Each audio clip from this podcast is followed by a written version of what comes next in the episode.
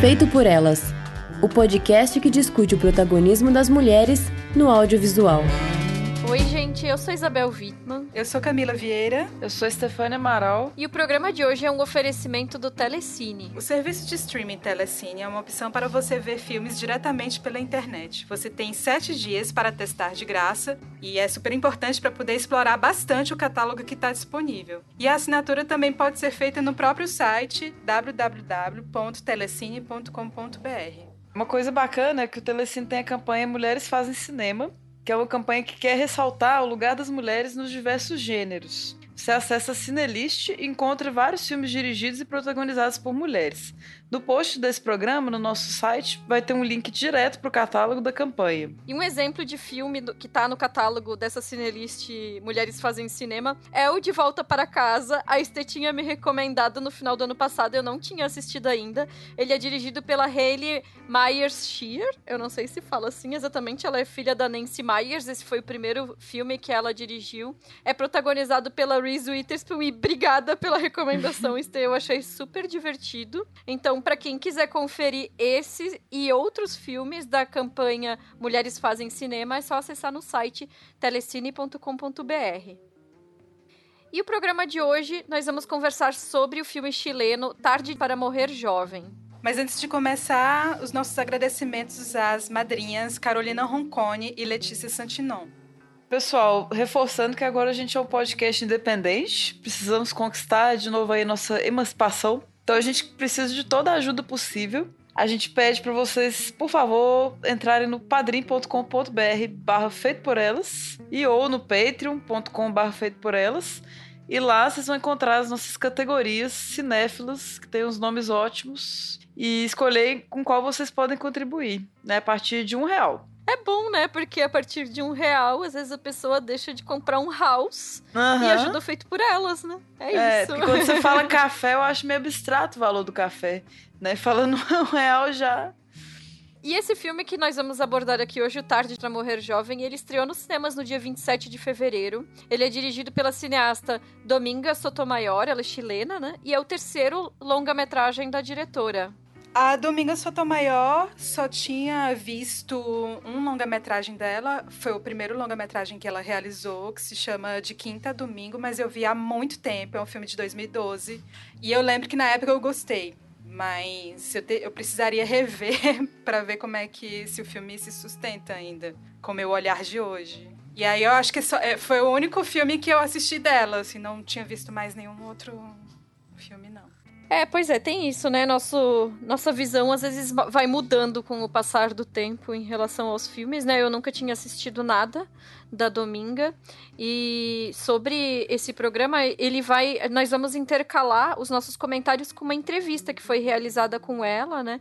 E essa entrevista foi feita de um jeito pouco convencional, né? Eu enviei as perguntas para ela em inglês por texto. A gente usou o WhatsApp para fazer o contato, né?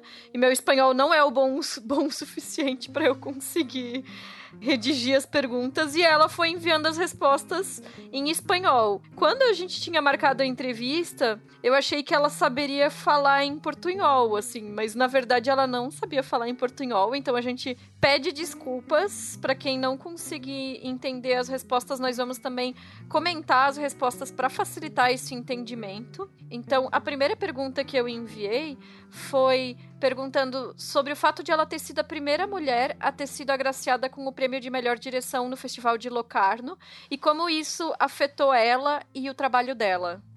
Hola, bueno, mucho gusto de, de hablar contigo. El premio de Locarno fue una sorpresa súper bonita, fue una alegría gigante, como un gran honor porque es un festival que, que admiro mucho, habían, habían directores como Juan Sansó en la misma sección, ya solo el hecho de, de haber sido seleccionada con la película eh, ahí fue mucha alegría y después el premio también fue una sorpresa. Aunque es un premio a la dirección, lo siento como un reconocimiento a todo el equipo de la película. Fue una película que tuvo un proceso largo y hubo un equipo súper comprometido, del que estoy súper agradecida. Tarde para Morir Joven fue una pequeña odisea costó mucho financiarla, nunca recibimos el fondo para el cine de Chile insistí varios años hasta lograr hacerla. Tuve la suerte de conocer a Rodrigo Teixeira de RT Features, que quiso involucrarse en el proyecto y por eso logramos eh, finalmente filmar.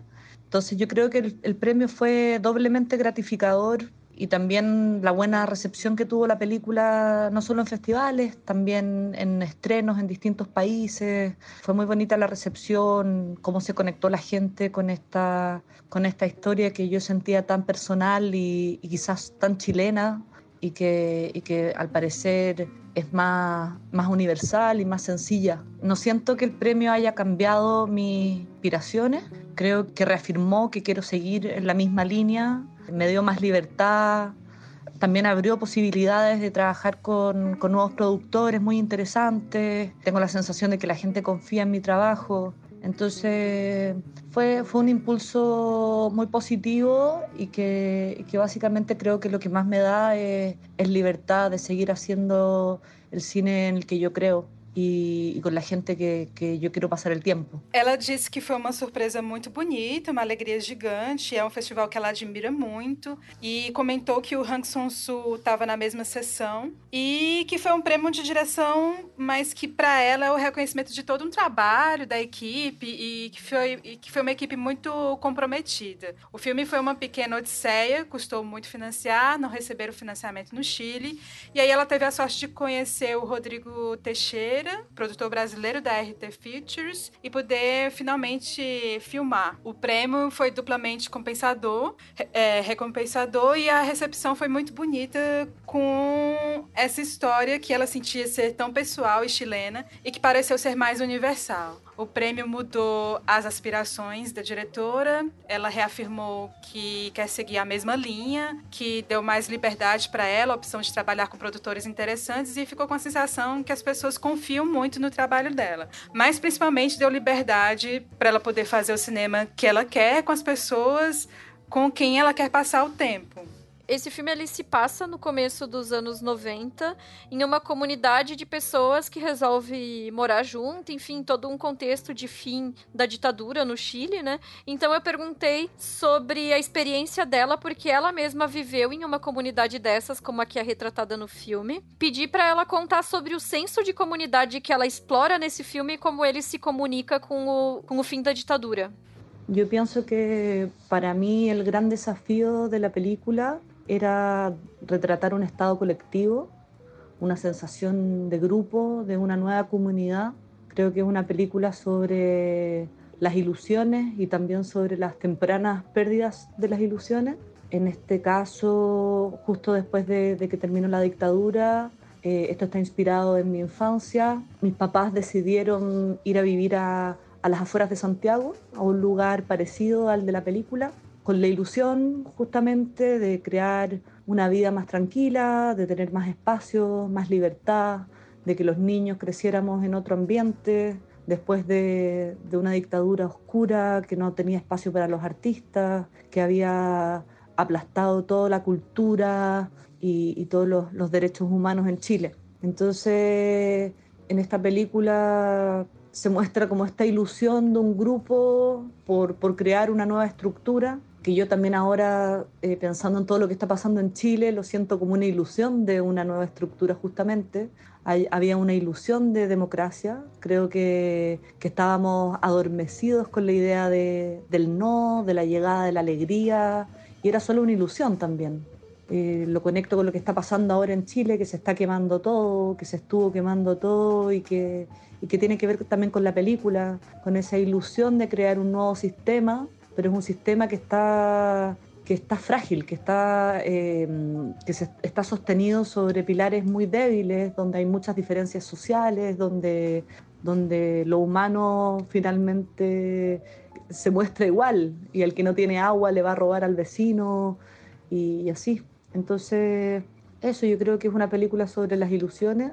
En esta película se quería mostrar esa, ilusión de cambio, de toda la posibilidad que traía esta nueva libertad que era la democracia, y finalmente se muestra que, era una falsa ilusión también, como también era una falsa ilusión la democracia.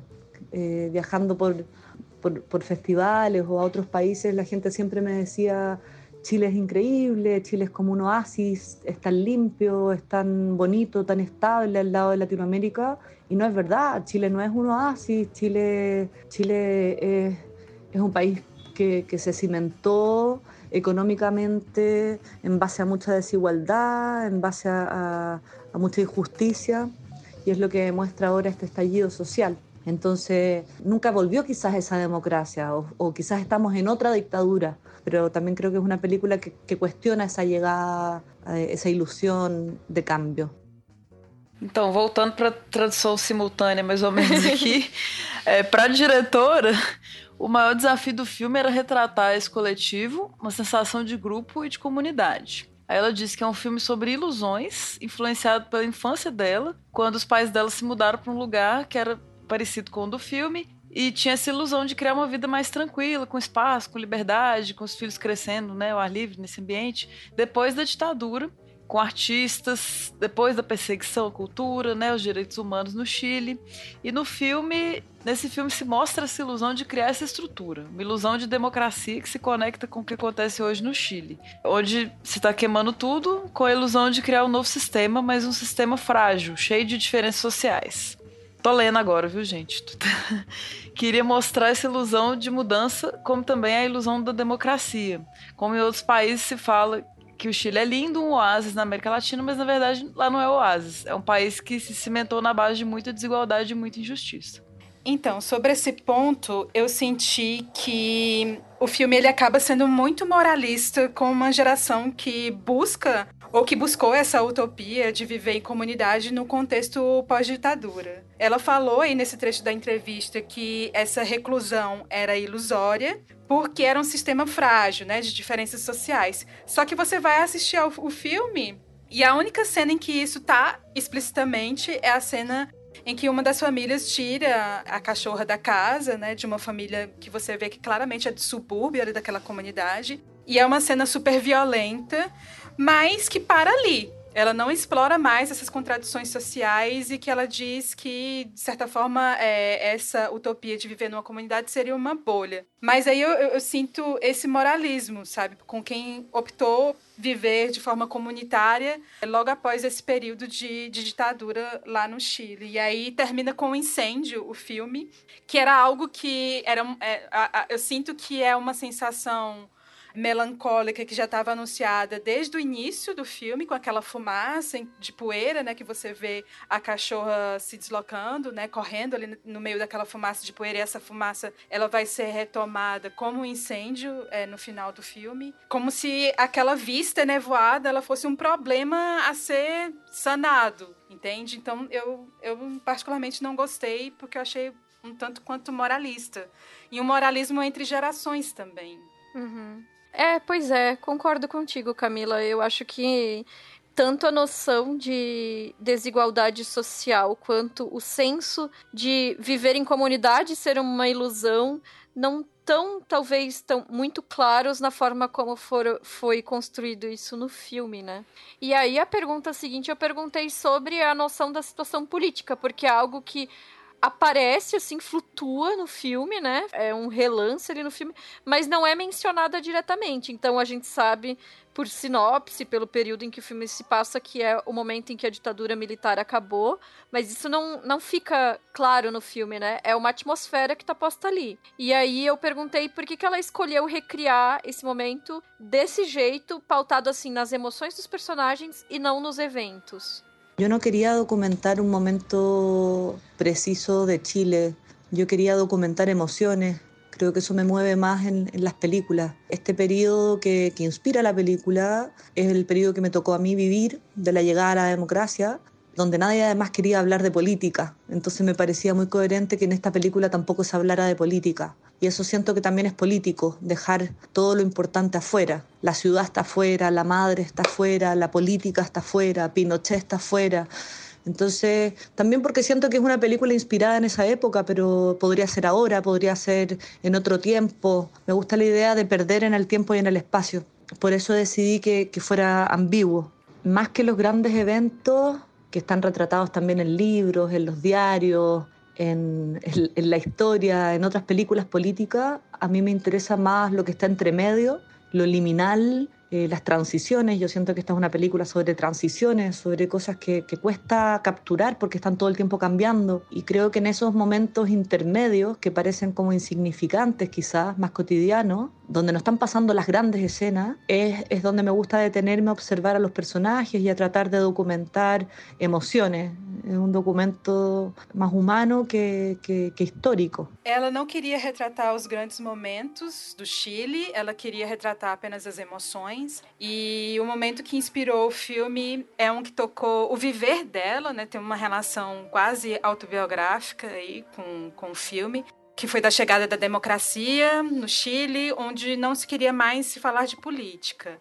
Então pareceu para ela ser coerente que não se falasse disso no filme. E ela sente que também é político deixar tudo que é importante fora, né, como a política, Pinochet. E também porque se passa naquela época, mas poderia ter sido em outra, poderia ter sido agora. E a ideia era se perder nesse espaço e tempo, e ela fez isso ambíguo. E aí, só um parênteses nessa resposta: é, o momento em que você vê claramente esse contexto político é apenas em uma cena, quando você vê os militares ali na estrada, né? Quando a Sofia ela pega a estrada.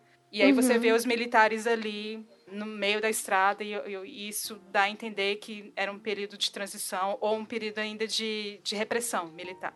E aí, voltando para a resposta dela, os grandes eventos dessa história já, já foram, né, segundo ela, retratados em livros, jornais, outros filmes, e para ela interessa mais as transições, as coisas que estão mudando, que parecem significantes e cotidianas. Retratar essas emoções, documentar o mais humano e não o histórico. É, e assim, agora falando da ambientação do filme mesmo e, e, e tal, eu tive a sensação, é, eu não tinha lido nada assim, então eu achei que era anos 80, por causa dos mullets, né, do figurino e tudo, os cabelos e tal, e, toda essa restrição que eles se propuseram ali de, de cenário. Não que nos anos 80 fosse assim, mas para mim tinha uma vibe 80. Só que aí a trilha começou a marcar muito anos 90, né? O negócio dela de ser fã da Cinero Corner, que foi o ápice dela foi nos anos 90. E inclusive me lembrou muito Califórnia da Marina Persson, é, essa personagem específica, ela ter os ídolos ali no painel e tal, a ligação toda com a música. O que eu gosto no filme é justamente isso. Essa parte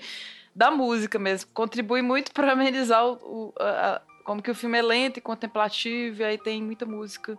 E me atrai muito essa estética, né, de velas e tal, e valorizar ali o, violão, o violino, e, e não as coisas, né, a televisão, né, o, o, eletrônico. Então eu gosto disso no filme. Me lembra um pouco Beleza Roubada também, nessa questão da, dela tá crescendo e tendo primeiras experiências. Me lembra muito o Pântano da Lucrécia Martel. A gente tem programa sobre ela. Falando todo, condensando todo o meu comentário aqui agora, né? Me chamou a atenção que tinha um momento da festa que tinha uma Fanta laranja, assim. Pode ser um dedinho do produtor brasileiro, não sei. a música escolhida, né, que a, que a menina faz a performance, né, Eternal Flame, acho que faz uma conversa legal com o final, assim. Sobre essa relação com outros filmes, eu sinto que a direção, ela, em termos de encenação, de composição, de personagens, parece que reproduz alguns clichês de filmes de juventude, assim, dos anos 90 principalmente. E aí tem, tem, essa coisa, ah, falar de filmes de juventude com crianças, aí precisa ser solar, precisa ser no período de férias, é, com crianças e adolescentes descobrindo, né, a sexualidade. E e aí assim mesmo nessa vontade de construir esse emocional desses personagens, e são vários personagens, embora tenha ali o fio condutor da Sofia, eu sinto que ainda assim o que ela busca, tanto em narrativa quanto em encenação, é muito pautado num certo clichê. E aí eu fiquei tentando entender assim que tipo de busca era essa que ela queria fazer e o que, que ela trazia de diferente no olhar dela como diretora. E eu não consegui enxergar muito bem isso.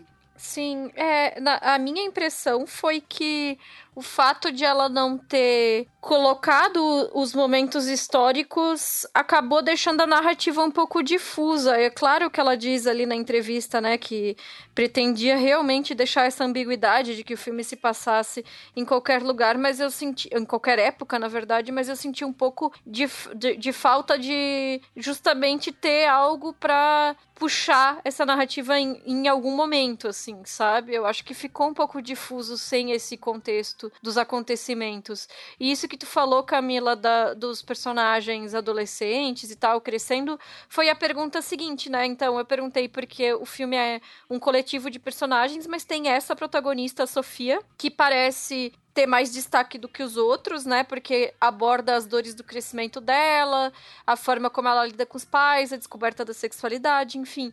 E aí eu perguntei de, é, sobre o aspecto de crescer, como que ele é relacionado ao período de transição que é capturado no filme. Com respecto a, lo, a, a, a los y la que esta iba a ser como una película sobre adolescentes o una comunidad observada a través de los adolescentes, de Sofía en particular pero también sobre la adolescencia de un país, de estar pasando de una etapa a otra. Yo creo que ahí igual se da como un juego entre, entre, entre estos personajes adolescentes que están teniendo que, pasar de una etapa a otra, eh, desilusionándose, aprendiendo sobre la vida, y un país adolescente que tiene que, que aprender a, a, sobrepasar un pasado de mucho dolor, de, de mucha violación a los derechos humanos, de mucha oscuridad y aprender a vivir con una nueva libertad. Eh, eso es, es doloroso, es, es, una transformación. Entonces yo creo que ahí está un poco la conexión entre los personajes y este, y este estado más, más general de la comunidad y de todos ellos que al final les, todos están ilusionados con tener una vida diferente, más libre, más, más pacífica y, y, finalmente es una ilusión que se quiebra porque, porque hay algo inminente que se está cimentando y que, y que va a explotar, como ese fuego del final y como lo que está pasando ahora en Chile también. Bom, com relação aos personagens, a diretora respondeu que ela sempre pensou que seria um filme sobre adolescentes, um grupo de adolescentes, e a Sofia em particular, mas também sobre adolescência em um país, né? Adolescente passando de uma etapa para outra, se desiludindo, aprendendo sobre a vida, e um país adolescente superando um passado de dor, de violação de direitos humanos e aprendendo a viver uma nova liberdade. E essa é a conexão que ela fez entre esses aspectos, né, da adolescência e do país. Falei do, do Califórnia, eu acho que mesmo Califórnia não sendo um filme muito político, ainda assim ele traz umas questões mais Brasil, assim, né, tal. Esse filme é, realmente ele é quase apolítico, assim. Né? Ele é bem, talvez alienado, talvez contemplativo demais, como vocês comentaram. Eu não, eu não sei se alienado é o termo, porque ela tem uma proposta de abordagem política, né? Só que é uma proposta uhum. de abordagem distanciada. Então, eu acho que o, uhum. o efeito. É por isso que eu falei que é difuso. Acho que o efeito fica uhum. parecendo sutil pra gente, assim, sem uma contextualização maior. Acho que é meio que nesse sentido. E aí uma, a pergunta seguinte foi sobre o senso de comunidade, porque ela tem, ela é uma das criadoras de um negócio que chama CCC, que é o Centro de Cine e Criação, Centro de Cinema e Criação, que é uma fundação, de acordo com o site, explica assim, que é para difundir cultura por meio do cinema, da integração das disciplinas artísticas e do diálogo com a comunidade. É meio que uma casa de cultura coletiva, né? E aí eu perguntei para ela sobre essa noção de comunidade que ela coloca no filme em relação ao trabalho dela no CCC, se ela podia contar um pouco sobre esse projeto. É possível que minha vida em comunidade tenha que ver com CCC. siento que tengo, tengo como, creo mucho en, en, la idea de la comunidad, de la tribu, de crear grupos, eso me, me moviliza las películas también tienen que ver con eso, porque uno no puede hacer películas solo, tiene que ver con crear un mundo con gente. Esta misma película fue como inventar una comunidad, que fue este equipo, esos niños, y para recrear otra comunidad. Y CCC es un proyecto que yo soy una de las fundadoras y la directora artística es un cine de barrio en Santiago Centro y también un lugar de encuentro con espacios para talleres, para exhibiciones, para, para trabajo, para clases. Eh, hace poco hicimos una obra de teatro. Es sobre todo un lugar de encuentro y ha sido muy, muy bonito y muy motivante y además es, hemos estado remodelando una casa durante un año. Estamos ahora en la preapertura y es justo coincide con un momento muy crítico de Chile entonces ha sido como muy significativo tener una nueva casa en Chile para el cine chileno, donde la gente se puede juntar a discutir. También eh, yo creo que me, mi motivación de CCC vino de, de sentir que el cine chileno está en un muy buen momento hay muchas escuelas de cine, hay, muchas películas que les va bien afuera, eh, hay, muchos talentos, pero, pero los cines de barrio, todos los cines de nuestra infancia se fueron demoliendo. Entonces esa contradicción me dolía y, tenía ganas con mis amigos de, construir un nuevo espacio donde se pueda ver cine chileno, donde podamos discutir, donde se pueda como conversar transversalmente, un lugar abierto que no existe nada parecido en Chile y que también se vea, se dé espacio al cine chileno, pero también a películas latinoamericanas que nunca llegan acá, películas del mundo, eh, etcétera. Pensando que aquí la única posibilidad casi de ir al cine, eh, hay excepciones de algunas salas, son salas comerciales, hay un 96% de películas norteamericanas y yo creo mucho en el cine, en el patrimonio, en su posibilidad de, de transformar cosas eh, entonces creo que CCC va a ser un lugar clave de, de resistência cultural neste momento e de reunião. Ela diz que acredita muito na ideia de comunidade, de, de, tribo, de criar grupos, e os filmes também têm a ver com isso, porque precisam criar um mundo com gente, né? Fazer cinema é um trabalho coletivo. Fazer um filme é criar uma comunidade para recriar uma outra comunidade. Ela é uma das fundadoras e é a diretora artística do CCC, que é um cinema de rua no centro de Santiago, que também é um lugar de encontro para cursos, aulas, teatro, é muito bonito e motivador. Estão reformando uma casa para ele e é muito significativo isso hoje, uma casa para o cinema chileno, onde se pode discutir. O cinema chileno está no novo momento, com muitas escolas, filmes indo para fora e muitos talentos, mas os cinemas de rua sempre foram demolidos. Aqui no Brasil a gente sabe muito bem que a situação é bem parecida. Então é, é interessante essa iniciativa dela. E aí ela volta a responder dizendo que é um lugar aberto onde se pode ver o cinema chileno e filmes latino-americanos que não chegam lá. E lá dominam as salas comerciais em que 96% dos filmes são estadunidenses. É um sintoma meio geral é, do mundo, né? Uhum. Mas ela acredita no cinema como um patrimônio, como possibilidade de mudar as coisas, e o CCC vai ser esse lugar de resistência cultural nesse momento e de reunião. É, é tipo resistência e reunião, reunião cultural, é isso? Isso. É tipo um lugar de congregação, vamos dizer, né? Em torno do cinema. E é interessante, né? Porque, por um lado, ela coloca esse senso de comunidade como algo utópico e quase que fadado a dar errado no filme, mas ela diz, né, que ela acredita muito na ideia de comunidade, né? Então, eu achei interessante isso, assim, porque enquanto no filme existe essa sensação de que aquele coletivo não tem como funcionar, né, na, na, na forma como eles moram ali juntos, mas ela acredita nisso como uma proposta para trabalhar a questão da cultura, né? E aí, a última pergunta que eu mandei para ela foi meio uma percepção minha, né? Que para mim eu fiquei com a sensação de que o filme, o final dele reflete o começo, né? Então, tem a cachorra Frida, que, como a Camila mencionou, né? No início do filme tá uma ventania e tudo. Aí a cachorra tava correndo, ela se perde da família, né? Ela passa a, a, ser cuidada por outra família, recebe o nome de Cindy. Depois ela é retomada pela família original, volta a ser a Frida e o filme termina com ela correndo de novo, né? Então é, é, o final do filme tá ali espelhando o começo do filme, né? E aí eu perguntei para ela se, se isso é um senso de um processo de vida que nunca acaba, como, como se fosse circular, né? sí siento que, que, la película es un círculo y la historia es tan circular. Nunca, nunca nos hubiéramos imaginado que, que, que hace tres meses íbamos a estar de nuevo con toque de queda en Chile.